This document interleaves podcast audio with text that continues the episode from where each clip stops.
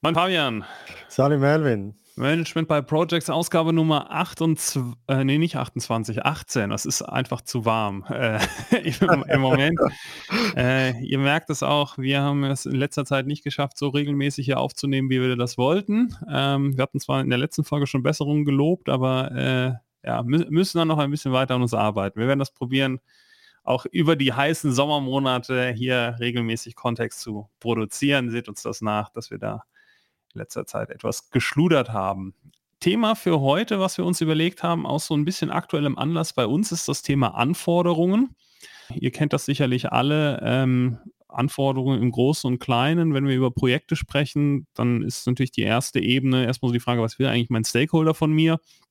Aber dann natürlich auch nachher, je nachdem, was das für eine Art von Projekt ist, die Frage, was ist eigentlich mein Entwicklungsgegenstand, wie beschreibe ich den, was sind die Themen, die ich nachher da irgendwie herstellen soll, die ich beschaffen soll. Und ähm, es ist deshalb aktueller Anlass. Wir hatten bei uns äh, im Projekt in den letzten Wochen ähm, immer wieder Diskussionen auch über die Frage, wie formuliert man gute Anforderungen, wie, wie kriege ich eigentlich sichergestellt, dass das, was ich da beschreibe, was mein Projektziel nachher tun kann, eigentlich in sich schlüssig ist und äh, keine Widersprüche hat. Und da dachten wir, das lohnt sich hier in der Runde auch mal diese Diskussion weiterzuführen und da das eine oder andere Lessons learned von unserer Seite äh, mit euch zu teilen. Und ja, die erste Frage vielleicht so, um das Gespräch mal locker zu eröffnen. Ähm, Fabian, du als Fan von Anforderungen schreiben, ohne eine Vision zu haben, äh, wie, wie, gehen wir das Thema an? ja, also die, die, mir gefällt das Thema extrem. Ich meine, wenn man nur über Requirements Engineering oder Anforderungsdefinition spricht, dann, dann, dann ich weiß nicht, wir haben es, glaube ich, noch nicht gesagt, was für Projekte wir gerade machen, aber man merkt dann ja, man ist eher in einem Ingenieur-Kontext unterwegs, oder? Aber ich, ich, ich würde da gleich mal zu Beginn die Brücke machen und sagen, das machen wir ja fast bei jedem Thema, oder? Äh, es ist das Wichtigste und es ist übergreifend und überhaupt. Und ähm, das ist hier auf jeden Fall. das ist die, wieder fünf Franken ins Sparschwein. genau. Das ist, das ist hier definitiv auch der Fall, wenn man eben ähm, das interpretiert als die Kernfrage. Ähm, sag mal, im Agilen äh, spricht man ja dann von Product Ownership und die Kernfrage ist, wenn man mit äh, Projekten zu tun hat, geht es ja meistens darum, eben etwas Neues zu machen, etwas zu verändern. Und da sind eben, deshalb braucht es das Projekt, die Anforderungen nicht klar zu Beginn, oder? Sei das, ich mache ein Marketingprojekt, Projekt, äh, da muss ich, wo ich ein neues Produkt mache, dann, dann muss ich da alle Anforderungen in dem Sinne herausfinden. Das ist dann vielleicht ein bisschen anderer Hergang, wie wenn ich schon an einem anderen Punkt stehe und ein konkretes äh, äh, System erstellen will. Ähm, man kann aber auch sagen, ich habe das auch in einem kulturellen Projekt, in einem HR-Projekt ist das genauso, oder? Es ist immer die Schlüsselfrage, ähm, wohin muss ich dann wirklich, oder? Und, und äh, ich, ja, ich erlebe, du hast es vorher erwähnt, mit ohne Vision. ich habe wirklich etwas, was ich seit Jahren mache und auch eben, das kann man, es gibt verschiedene Benennungen von dieser Problemstellung, aber ich bin ein großer Anhänger davon, immer von gro vom Großen ins Kleine zu denken, weil ich ja der, der Überzeugung bin oder die Erfahrung habe, dass so die menschliche Psychologie funktioniert. Also du, du, es ist extrem schwierig, aus dem Kleinen ins Große zu denken, oder? Also was ist, was ist die, das Gesamtziel? Wohin wollen wir wirklich? Hilft in der Regel immer dann auch ja, in, den, in, in den Details dann die richtigen Dinge zu tun. Und das ist für mich auch so bei der Anforderungsdiskussion für ein Industriesystem. Genauso natürlich, wenn ich eine Marketingfrage habe oder irgendeine andere Frage, wenn ich ähm, nicht genug über die Gesamtausrichtung nachgedacht habe, kann es schwieriger werden. Ja, das ist, sind so meine, sagen wir mal, überfliegend meine Gedanken zu dem. Und für mich ist das auch im Kern zum Beispiel bei der Geschäftsmodellentwicklung, also so wirklich der, im Unternehmerischen, das ist Problem-Solution-Fit, oder? Also da, da musst du sagen, hab, löse ich wirklich ein Problem? Das ist die erste Fragestellung. Oder? Und wenn ich sage, hey, hier, ich habe schon Lösung XY, jetzt suche ich mir noch irgendein Problem, das ich lösen kann, vielleicht mit dieser Lösung ähm, ist meistens ein bisschen ein steiniger Weg. Ähm, äh, auch da ist es so ein bisschen wiedererkennbar. Hast du da auch so viel Resonanz mit dem oder wie, wie, wie bist du da geprägt? Ja, was, was ich einfach immer wieder beobachtet habe, und ich meine, wir, wir ranten hier ja immer so ein bisschen gegen agiles Projektmanagement, aber was, was so wirklich das ist, was wo ich sagen würde, das habe ich wirklich von der, vom agilen Vorgehen gelernt, ist, es lassen sich nicht beliebig viele ähm, Prozessschritte parallelisieren und es gibt einfach Prozessschritte, die musst du sequenziell abarbeiten. Und gerade beim Thema Requirements Engineering, beim Thema Anforderungsmanagement, finde ich, merkt man das einfach sehr sehr gut, weil wahrscheinlich hat jeder, der schon mal ein Projekt gemacht hat, die Erfahrung gemacht, man fängt viel zu früh an, technische Dinge zu spezifizieren. Und mit technisch meine ich jetzt quasi nicht irgendwie Bit und Byte und, und Hardware-Software, sondern quasi äh, äh, Lösungen kon konkreterer Natur zu beschreiben und ähm, hat aber den kompletten Überbau nicht. Und äh, es gibt halt eher einfach deshalb diese Anforderungspyramide, die aus drei Ebenen besteht und ganz oben steht die Vision, dann kommen Geschäftsanforderungen, also, also wirklich Business Requirements und erst dann kommen die Lösungsanforderungen. Und ich glaube, man muss sich da wirklich bewusst bleiben und auch selbst immer wieder hart reflektieren, bin ich mit der übergeordneten Ebene bereits fertig? Also kenne ich meine Vision tatsächlich schon so? Habe ich die ausreichend verstanden? Habe ich dann verstanden, welche Business-Anforderungen in dem Kontext erfüllt werden müssen, bevor ich anfangen kann, in technische ähm, äh, Lösungsdesigns an, anzusteigen? Und ich meine, du kennst das sicherlich auch, gerade wenn man so im ingenieurlastigen Umfeld äh, unterwegs ist, dann hat man natürlich sehr schnell auch ein, ein, Zielbild einfach im Kopf, wo man sagt, so, so und so würde ich das machen, weil ich bin ja immer der Oberingenieur und das weiß sowieso keiner so gut wie ich.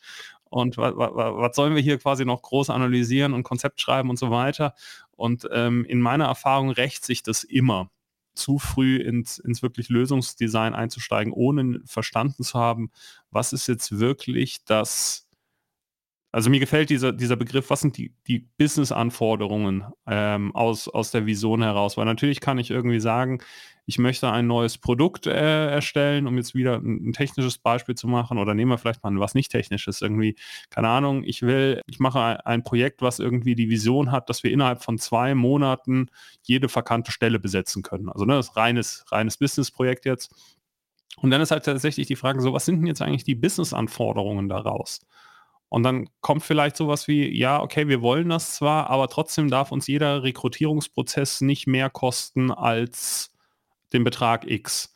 Oder wir wollen trotzdem sicherstellen, dass wir jetzt nicht einfach nur stumpf den Erstbesten einstellen, sondern irgendwie dennoch müssen die Mindestqualifikationen, die ein Bewerber hat, so und so hoch sein. Oder wir sagen, äh, keine Ahnung, vielleicht weil wir diese, diese KPI jetzt ausrufen und dieses Projekt machen, weil wir ein Fluktuationsproblem haben, dann möchte ich die Leute nicht einfach nur einstellen und nach zwei Wochen sind sie wieder weg. Und, das ist, glaube ich, wirklich wichtig, sich nochmal die, die Frage zu stellen, so, okay, Vision schön und gut, ist schon schwer genug, die überhaupt mal über einen Zoo von Stakeholdern glatt zu ziehen, aber dann im nächsten Schritt so, und was will ich denn dann eigentlich damit? Was sind jetzt konkret die, die Needs des Businesses und irgendwie, dass ich dann, ob ich jetzt einen Headhunter in dem Beispiel äh, anstelle, ob ich Active Sourcing äh, mache, Passive Sourcing, irgendwie ein cooles Image-Video oder eine Personalkampagne, das ist völlig zweitrangig, solange ich quasi nicht weiß, was ist denn jetzt eigentlich das, was das, was das Geschäft wirklich braucht, um funktionieren zu können. Und gerade diese Zwischenebene, also Visionen sieht man noch relativ häufig, das gibt es ja auch so mit Geschäftsstrategie und daraus abgeleitet. Ähm, haben wir auch mal eine Folge gemacht zu dem Thema strategischer Fit von Projekten. Ähm, das, das, ist, glaube ich, mittlerweile relativ gut verstanden. Aber dass es noch diese Zwischenebene der Geschäftsanforderungen gibt. Ähm, und dass das in meiner Beobachtung auch ein Thema ist, wo sich das Management gerne drum drückt, ähm, das wird da, glaube ich, oft vergessen. Ja, ich, ich, ich, glaube, es ist tatsächlich, genau wie du sagst, auch e-, etwas, was schwierig ist oder ähm, oder eben etwas, was, was oft zwischen Stuhl und Bank ähm, im wahrsten Sinne des Wortes verloren geht, weil es um Übersetzungsleistung auch geht. Und ähm, ja, ich, ich habe auch schon mal ein bisschen bösartig gesagt, äh, Requirements Engineering, das ist da, wo die Ingenieure Deutsch äh, lernen, oder? Ähm, es geht eben um Sprache und Sprache ist nicht eindeutig also sie ist per Definition im Fluss. Ähm, ich meine, Bücher, die vor tausend Jahren geschrieben wurden, die werden heute auf jeden Fall nicht verstanden und du hast solche Bewegungen schon innerhalb, kannst schon in kürzester Zeit haben, oder? Oder du musst dann irgendwie zuerst fünf Jahre studieren, bevor, bevor du das Buch halbwegs verstehst, oder? Und ich glaube, diese, diese Übersetzungs-Challenge ähm, hat damit zu tun, oder? Ähm, schon nur mal, ich, schon nur mal im Sprachlichen. Das andere ist nachher dann wirklich zu verstehen, was ist das effektive Problem, das gelöst werden muss, um diese Vision zu erreichen, oder? Das, das ist nicht trivial und ich glaube, deshalb ist es, ist auch etwas, was so ja, schwierige Dinge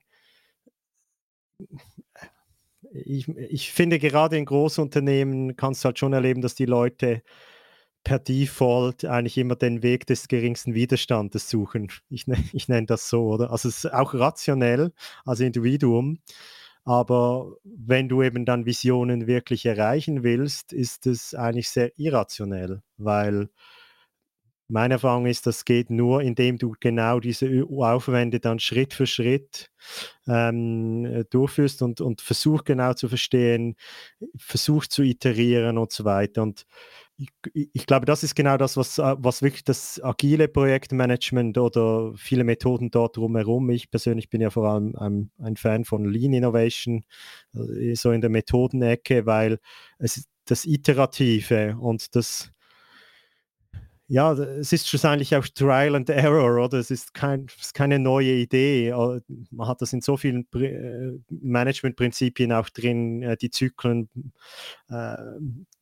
das zyklische Denken, aber ich glaube, das brauchst du eben genau dann, wenn, ähm, wenn, wenn, wenn diese Übersetzungsleistung gebraucht wird, weil du musst immer wieder schauen, habe ich es wirklich richtig verstanden, war es wirklich so gemeint, weil du hast eben mit anderen Systemen, anderen Personen äh, und so weiter zu tun und, und da, da, da musst du iterieren und immer wieder prüfen, ob es wirklich stimmt, dass du es korrekt verstanden hast. Ja, und da gilt dann natürlich auch ähm, oft Ceteris Paribus nicht. Also wenn wir uns so das wirklich klassische Requirements Engineering ähm, angucken und was da in den Lehrbüchern steht, dann sprechen wir in der Regel immer von dem System, also diesem Ding, was wir jetzt irgendwie beschreiben und drum, drumherum besteht ein Systemkontext, also mit geltende andere Dinge, sowas wie Gesetze, sowas wie andere Systeme, die aber nicht Gegenstand unseres Untersuchungsgegenstand sind.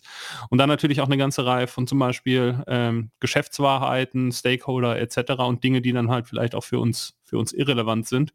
Aber all diese Themen, die jetzt nicht direkt zu unserem System gehören, die sind ja nicht statisch. Also ne, wir versuchen natürlich als Projektleiter all diese Dinge irgendwie unter Kontrolle zu halten. Oder äh, wenn wir an, an die Projektmanagement-Methode Prince2 denken, ne, Prince steht ja für Projects in Controlled Environments. Also ne, da, da geht es ja wirklich genau darum, wie, wie schaffe ich es, mein Umfeld so stabil zu halten für die Dauer meines Projektes, dass das geht. Und klar, je kleiner meine Innovationszyklen sind, ja, oder meine, meine Realisierungszyklen vielmehr, desto einfacher oder des, ne, was heißt einfacher, desto besser geht es zumindest. Mhm. Ähm, einfach weil sich in kürzerer Zeit weniger verändert als in lang.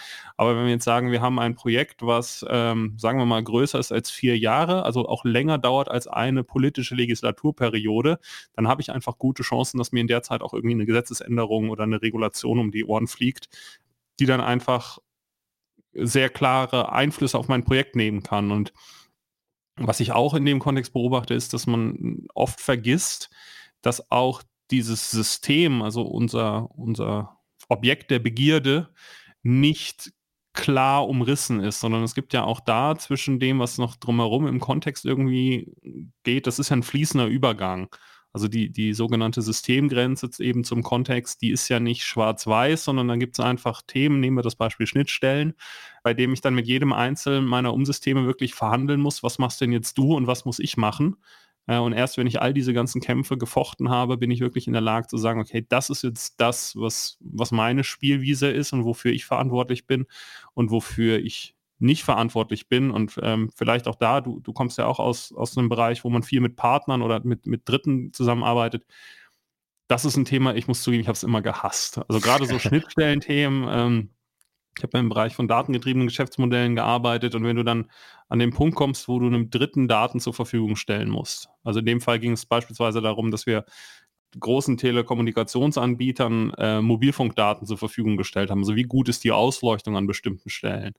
Und dann fängst du auf einmal an, darüber zu sprechen, okay, in welcher Geschwindigkeit müssen diese Daten geliefert werden. Und wenn es dann aber nicht der Fall ist, dann fängst du an zu gucken, haben wir die jetzt nicht früh, früh genug geschickt oder habt ihr sie nicht schnell genug empfangen? Oder irgendjemand macht irgendein Software-Update und auf einmal funktioniert so eine Schnittstelle nicht mehr. Und dann fängst du an zu suchen, wer ist denn jetzt daran schuld? Und da wirklich äh, die, die notwendige Energie reinzustecken und zu klären, was ist jetzt mein Tanzbereich und was ist nicht mehr mein Tanzbereich.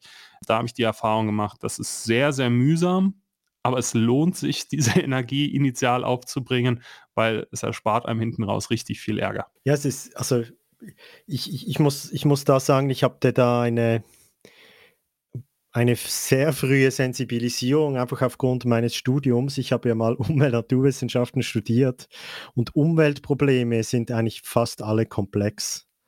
Also du hast die Umwelt, die ist für sich vielleicht noch physikalisch kausal, aber da gibt es auch so Dinge wie Chaos, Schmetterlingseffekt und solche Späße.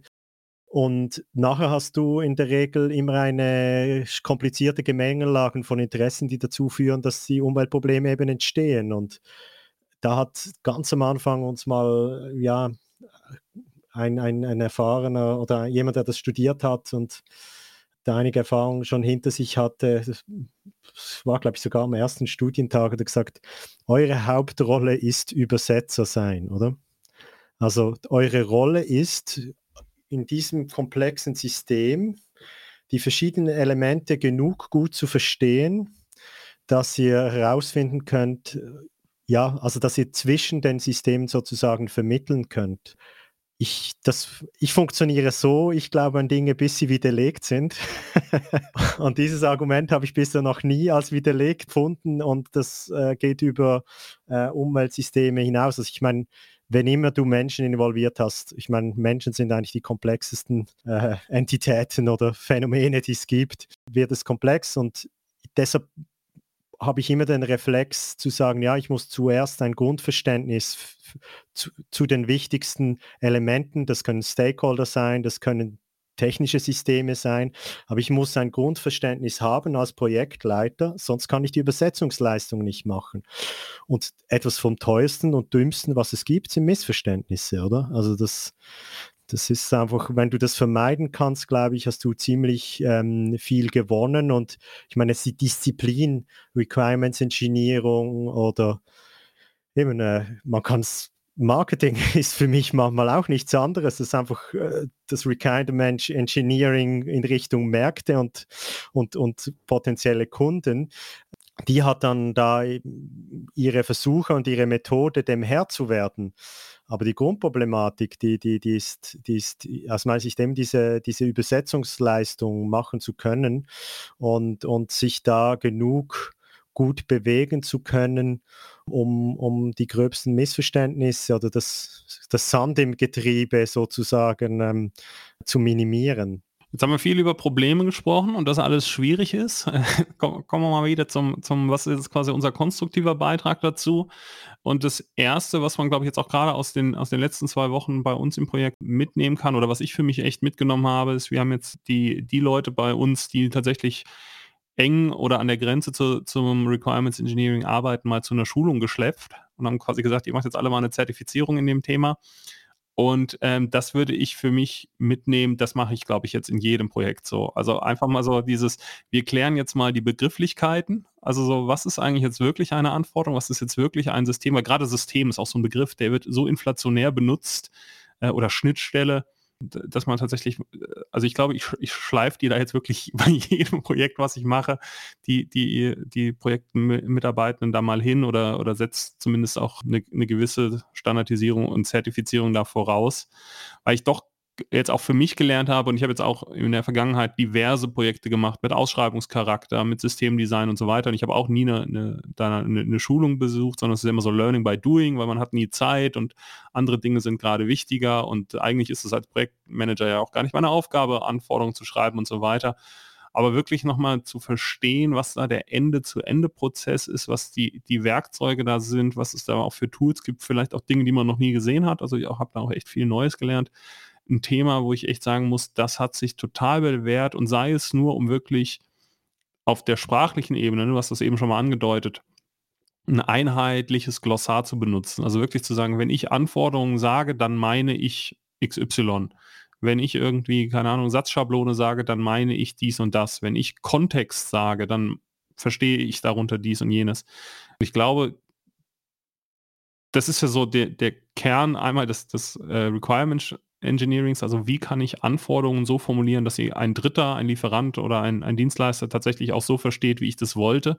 Aber ich glaube, man muss da wirklich bei sich selbst anfangen im Projekt und sagen, wir müssen uns erstmal auf eine Terminologie einigen, weil sonst spricht die linke Hand über was, was die rechte Hand nicht versteht. Und da, da, ja, weiß nicht, du warst ja mit in der, in der Schulung, was war da dein Eindruck? Ist das was, wo du aussahst? Das, das wird seinem Aufwand auch gerecht, weil klar, jetzt wird der ein oder andere am Telefon sitzen und sagen, ah ja, die Schweizer, die schwimmen ja auch in Geld und Inflation gibt es bei denen nicht und Budgets sind alle riesig. Das äh, ist für die natürlich kein Problem. Aber so teuer ist es dann nicht. Und ich glaube tatsächlich, dass es den, den Aufwand, den du hinten raus in der Abklärung hast, locker wieder reinholt. Nein, das, das, das, das, ist, das ist selbstverständlich und du, ich habe immer gute Erfahrungen damit gemacht, wenn du, wenn, wenn Leute eben, also eben Methoden sind nur so gut, wie du, wie du sie eben anwendest, oder? Also das ist so ein, so ein generelles Thema, äh, das ich immer mal wieder vermisse oder kannst irgendein Thema machen, nehmen eigentlich in der Schule wird dauernd gemessen, wie kompetent bist du eigentlich wirklich, oder? Und manchmal frage ich mich so ein bisschen im Arbeitsleben, wenn jemand einen Titel hat, äh, wird schon fast angenommen, dass er die Kompetenz hat. Und es ist eben relevant, ob du die Kompetenz hast oder nicht. Und wenn du sie nicht hast, dann reicht es eben manchmal nicht. Und ja, wenn du in eine Situation kommst, wo, wie wir jetzt auch, wo du wirklich darauf angewiesen bist, dass die Grundzüge dieser Disziplin ähm, relativ gut verstanden werden und vor allem auch ein ähnliches Verständnis existiert, dann ist es einfach notwendig, das zu tun. Wir haben das ja auch vorher gut besprochen, äh, dass das sinnvoll ist und, und ich eben, ich habe da selber auch schon sehr gute Erfahrungen damit gemacht, solche Schulungen durchzuführen und es ist tatsächlich so, manchmal ist es ein bisschen seltsam für die Leute, oder? Weil sie schon fast das Gefühl haben, ich muss jetzt da, muss ich jetzt da nochmal in die Schule? Und ich sage, ja, im, im beruflichen Kontext geht es eben auch darum, mal wieder sich all diese Dinge bewusst zu machen, auch wenn du vielleicht das schon zigmal angewendet hast und, und, und effektiv vielleicht sogar erfahrener bist als je, die Person, die dich schult. Ähm, es ist einfach manchmal gut, das wieder zu reflektieren, oder? Also wir kommen ja in fast jedem Podcast in letzter Zeit dazu. Du musst immer die Basics parat haben, äh, sowohl in der persönlichen Kompetenz wie auch im, in, in der Kompetenz sagen wir mal, deines Projektes oder der involvierten Personen die, die Basics müssen irgendwie vorhanden sein äh, und, und, und dann, dann kannst du wirklich gut werden. Und das ist Übung, oder? Also das Älteste, was es gibt, Übung macht der Meister. Und, und manchmal einen Schritt zurück machen und überlegen, wie, wie, wie wäre es dann wirklich gemeint und was sind eigentlich die Konventionen. Das, das ist extrem sinnvoll und entsprechend ist das sicher etwas, was über das Thema Anforderungen hinaus ähm, man empfehlen kann. Oder also überleg dir, was sind so die, die Schlüsselfähigkeiten, die, äh, oder die, man nennt sie auch Erfolgsfaktoren, die, die das Projekt braucht. Und ähm, wenn du Entwicklungsprojekte machst, dann ist es auf jeden Fall Anforderungen schreiben zu können oder definieren zu können zumindest. Ja, und ähm, was aus meiner Sicht auch immer so ein bisschen zu kurz kommt, ist das Thema auch Qualitätsmanagement. Das ist ja, ist ja auch so ein, so ein ganz furchtbarer Begriff, Qualitätsmanagement, sowas wie, wie halt eben auch Projektmanagement kann irgendwie alles und jedes sein. Qualitätsmanagement hat dann noch den, den Nachteil, dass es quasi ISO 9001 gibt, die irgendwie sagt, wenn du sieben Dokumente lenken kannst, dann, dann bist du irgendwie der Held. Und auch da ist ja wirklich die Frage, was kann ich eigentlich als Projektleitender tun, um dafür zu sorgen, dass mein Projekt qualitativ hochwertig arbeitet. Und Qualität bedeutet ja erstmal nur die Übereinstimmung von Eigenschaften mit den Erwartungen. Äh, also irgendein ein Kunde hat irgendeine Erwartung und wenn ich dieses, diese Erwartung erfülle, dann habe ich eine hohe Qualität und wenn ich sie halt eben nicht oder nur teilweise erfülle, habe ich immer eine schlechtere Qualität. Und meistens ist es ja eben genau so, dass wir in, in Projekten nicht ausgesprochene Erwartungshaltungen haben. Also auch da wieder der, der das Beispiel oder der Vergleich mit dem Requirements Engineering, da sind wir, glaube ich, als Domain relativ ähnlich. Auch da, die, die zentralen Anforderungen wird dir der Kunde ja nicht sagen, äh, sondern er wird halt auch da sagen, hey, äh, das habe ich jetzt irgendwie vorausgesetzt. Wusste jetzt nicht, dass ich nochmal sagen muss, dass ein Auto vier Reifen haben muss.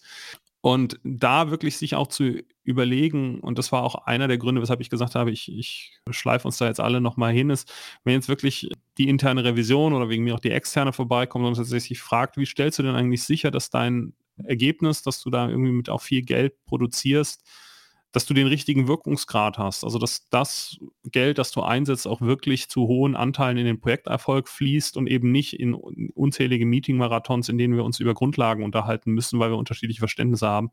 Dann ist das, glaube ich, auch nochmal eine echt wertvolle Übung, sich, sich wirklich darüber Gedanken zu machen, wie kann ich sicherstellen, dass diese ganzen nicht ausgesprochenen Erwartungshaltungen, äh, und damit sind wir nämlich eben wieder beim Thema Standards und, und Basics, äh, dass ich die tatsächlich abholen kann. Und das schaffe ich wirklich nur, wenn ich in, über ein Projektteam verfüge, dass, äh, dass sich dessen bewusst ist, dass, dass ich weiß, dass selbst wenn ich irgendwie ein Jahr lang jeden Tag mit meinen Stakeholdern Kaffee trinken gehe, sie werden mir nie alles sagen, was sie von mir haben wollen. Aber da wirklich vorzusorgen und zu sagen, wir haben wirklich das Beste gemacht, was wir irgendwie konnten, ist, ist glaube ich, auch nochmal so eine Überlegung, die, also ich habe sie in, in, in so Projektmanagement-Lehrbüchern noch nie gesehen. Und Qualitätsmanagement ist da, glaube ich, ein Thema, was in Projekten auch in Summe noch verbesserungswürdig ist, um es mal so auszudrücken. Ja, du bist, du, du hast halt die, das Institutionalisierte in der Regel nicht so stark. Also und, äh, und du bist halt sehr individuell unterwegs mit Projekten. Und äh, ich glaube, das ist da die Schwierigkeit. Und schlussendlich hilft dir natürlich da dann auch eine Schulung nur beschränkt. Also es ist, es ist sicher formell dann das, was die, dazu führt, dass eine Revision nicht mehr kritisieren kann, aber natürlich ein Erfolgsgarant ist es natürlich per se nicht. Und ähm, ich, ich glaube, das, was du gesagt hast, geht schon ein bisschen in eine ähnliche Richtung, wie, wie, wie was ich äh, gleich sagen werde, ist, du, also das ist einerseits äh, das Geniale am Projektleiter sein oder und andererseits wirklich auch das extrem Herausfordernde. Du, es gibt ja keine Themen, für, wo du dich eigentlich schlussendlich aus der Verantwortung nehmen kannst. Das ist, ich habe es, also wo ich Corporate Startups äh, geleitet habe, habe ich mir gesagt, es ist, ob jetzt das Corporate ist oder extern, und egal, was für einen Titel ihr mir gebt oder ich mir selber, ich, es fühlt sich an, wie wenn ich CEO wäre, oder? Also ich, wenn nicht, Nur bei den Finanzen kann es sich rausziehen. ja, genau. Also wenn es nicht funktioniert, dann äh, irgendwie bin ich dann irgendwie schuld, oder? Auch wenn ich mich vielleicht gar nicht schuld fühle. Und äh, ich glaube, da, da, ist das Qualitätsmanagement ist ja dann nur ein, ein, ein Begriff dafür, hast du wirklich alles Relevante gesehen, das zum Erfolg führt oder eben nicht, oder? Und diese Herausforderung bleibt und, und, und, und bleibt auch ein bisschen auf dem Projektleiter. Da gibt es sicher, ich, ich hoffe es, da gibt es sicher Leute, die sagen, nee, ich habe einfach einen Auftrag, den führe ich aus und äh, da, ich tue genau das, was da drin steht und das ist meine Verantwortung. Ich glaube, diese Ebene stimmt auch. Es gibt wie die zwei Ebenen. Also das eine ist, was hat in der Realität wirklich dazu geführt, dass ein Projekt erfolgreich war oder nicht? Und manchmal hast du auch unlösbare Situationen. Ähm, aber gleichzeitig äh, gibt es eben auch, äh, also ja, gibt es auch die Ebene, dass du schlussendlich es dann gesehen hast oder nicht gesehen hast. Und ähm, das ist die Kunst. das ist ja auch, das ist, ich habe ja mal, das war, das, das, das passt hier vielleicht noch rein, ich habe ja mal Management-Theorie studiert. Also ich habe, ich habe zwar naturwissenschaftliche Ausbildung, aber zum Schluss habe ich Management-Theorie studiert, dann richtig so eine Management-Theorie-Professur und so weiter. Und da hatten immer alle die Haltung, ja, wenn du als Unternehmen erfolgreich sein willst, das bringt alles gar nichts. Ich mache das einfach, weil ich den Titel brauche. Und ich fand das immer es fand das einerseits extrem unbefriedigend, weil es wäre ja viel cooler, wenn du es lernen könntest und wenn es der Trick gäbe zur, unter, zur erfolgreichen Unternehmensführung. und ich glaube, da gibt es auch viel, was du lernen kannst. Es, es, eben, es kann alles relevant sein, aber gleichzeitig stimmt es eben auch stimmt es eben doch und ich glaube eben auch für den Projektleiter. Ja, du, du, du es, es gilt dann auch im, im Moment, oder? Hast im Moment X es eben dann gesehen und nicht gesehen und du bist dauernd im Clinch zwischen, muss ich jetzt irgendwie noch eine Methode einwenden, einen Aufwand betreiben, um, um das Richtige zu tun oder sehe ich es einfach und tue es ja. Das ist ja so das, das, das Bild vom, oder ein Bild des CEOs ist der, der, der weiß es einfach oder jetzt weiß jetzt muss ich einfach da links gehen. Es ist ja dann mehr wie, es ist ja dann komplexer, wieso er es weiß. Aber ich habe das Gefühl, die, der Balanceakt ist so, wie viel versuche ich methodisch, äh, systematisch, diszipliniert zum richtigen Schluss zu kommen und wie viel mache ich es aus Erfahrung, aus gesundem Menschenverstand und weiß nicht, aus einer Portion äh, Glück und Zufall. Ich mag ja beide Wörter nur mäßig, aber ich benutze sie trotzdem. Ähm, und und äh, ja, ich, ich, ich, sehe dieses Thema auch bei, bei, bei diesem Thema Enabling, oder? Also du kannst so und so weit enablen, aber ähm, an einem Punkt ist es dann eben auch vom momentanen Geschick dann abhängig. Ja, grundsätzlich ist es schon so, aber wenn du mich fragst, woran scheitern Projekte oder Vorhaben oder you name it, dann ist es in meiner Beobachtung irgendwie in 90 Prozent der Fälle stolpern über nicht vorhandene Basics. Und beim Thema Requirements Engineering hast du ja zum Beispiel dieses Thema Validierung, also Überprüfung, ob die Anforderungen, die ich da jetzt aufgenommen habe, die ich formuliert habe, auch tatsächlich dementsprechend, was ähm, der Auftraggeber und die Stakeholder da haben wollen. Und ich finde das zum Beispiel einen total charmanten Gedanken, den man sich auch als Projektleiter immer, immer aware sein muss. Irgendwann kommt die Validierung. Und damit meine ich jetzt quasi nicht, dass hier jemand sich hinsetzt und deine Anforderungen liest, sondern irgendjemand fragt dich jemand so, du bist jetzt ein Jahr unterwegs, was hast du mit der Kohle gemacht? Oder irgendjemand fragt dich so, ja, aber du hast jetzt irgendwie 15 Leute bei dir im Projekt, was machen die den ganzen Tag? Und, und, so ist es ja mit, mit allem anderen. Also irgendwann kommt quasi diese Überprüfung, ob das, was du machst, das ist, was auch bestellt wird. Und das ist in, in meiner Beobachtung immer der Moment, wo sich dann die Spreu vom Weizen trennt. Bist du quasi auf, äh, auftragskonform unterwegs oder machst du irgendwas, was irgendwie ganz entfernt in die Richtung gehen könnte, aber, aber nicht, nicht der explizite Wunsch dessen ist, was, wofür du mal beauftragt worden bist. Ja, das, das ist ein extrem guter Punkt und vor allem auch für die Awareness, welche Validierungszyklen habe ich in dem, in, der Pro, in dem Projekt, wo ich unterwegs bin.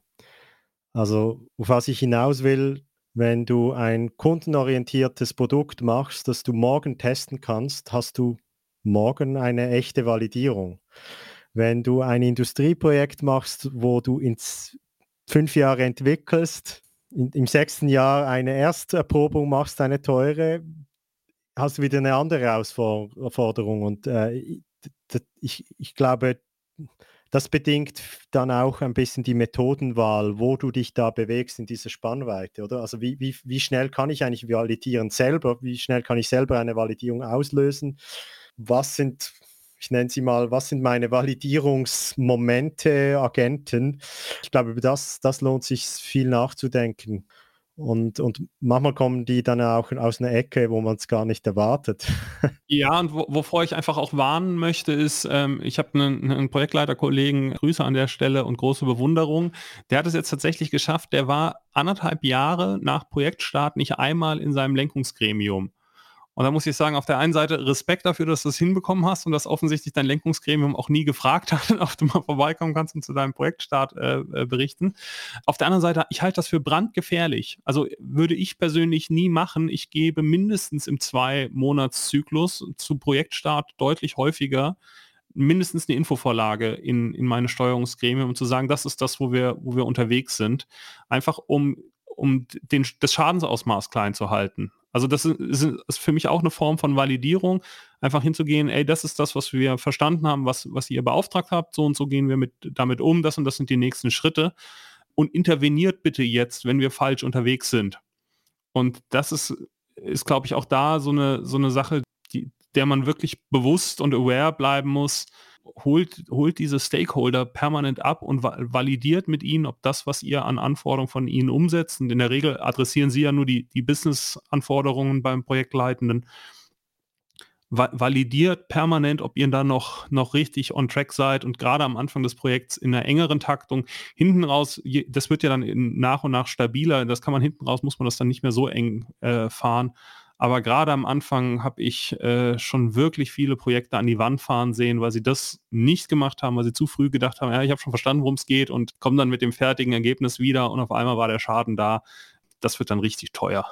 Ich, ich glaube, das ist äh, ein wirklich sehr gutes äh, Schlusswort. Ich glaube, praktisch jede moderne Projektmanagement-Methode sagt dir, halt deine Validierungszyklen kurz. Man sagt es mit anderen Worten, äh, suche so schnell wie möglich ein Validierungsmoment. Ich glaube tatsächlich, das ist das eine der, der, der Künste sozusagen im Projektmanagement. Katsching, ähm, da war es schon wieder.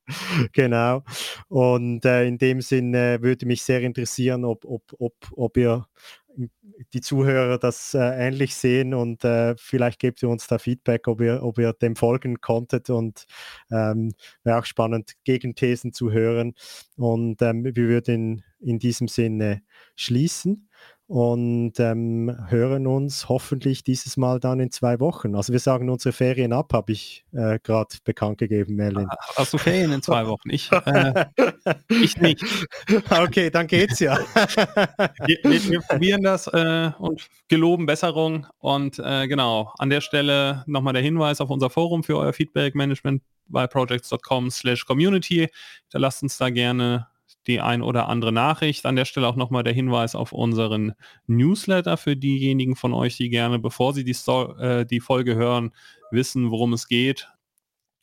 Einfach auf unserer Webseite registrieren, dann bekommt ihr bei Veröffentlichung der Folge einen Kurzüberblick.